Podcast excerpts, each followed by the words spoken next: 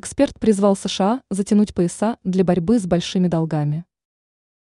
Начальник аналитического управления банка БКФ Максим Асадчий заявил о том, что Соединенным Штатам придется затянуть пояса для последующей борьбы со своими долгами. Акцентируется, что рост дефицита американского бюджета провоцирует рост госдолга. Эксперт поясняет, тем самым Вашингтон оказывается вовлеченным в долговую спираль, о чем рассказывает РИА Новости. По заверениям аналитика, для того, чтобы разобраться с долгами, США придется повысить налоги и снизить социальные выплаты. Патовая ситуация. Асачи сослался на оценку ситуации, проведенную бюджетным управлением Конгресса США.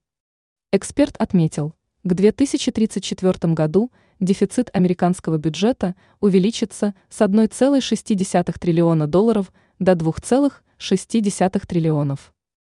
Аналитик также подчеркнул, что несмотря на безусловную выгодность затягивания поясов, в данном случае Вашингтон вряд ли примет подобные меры.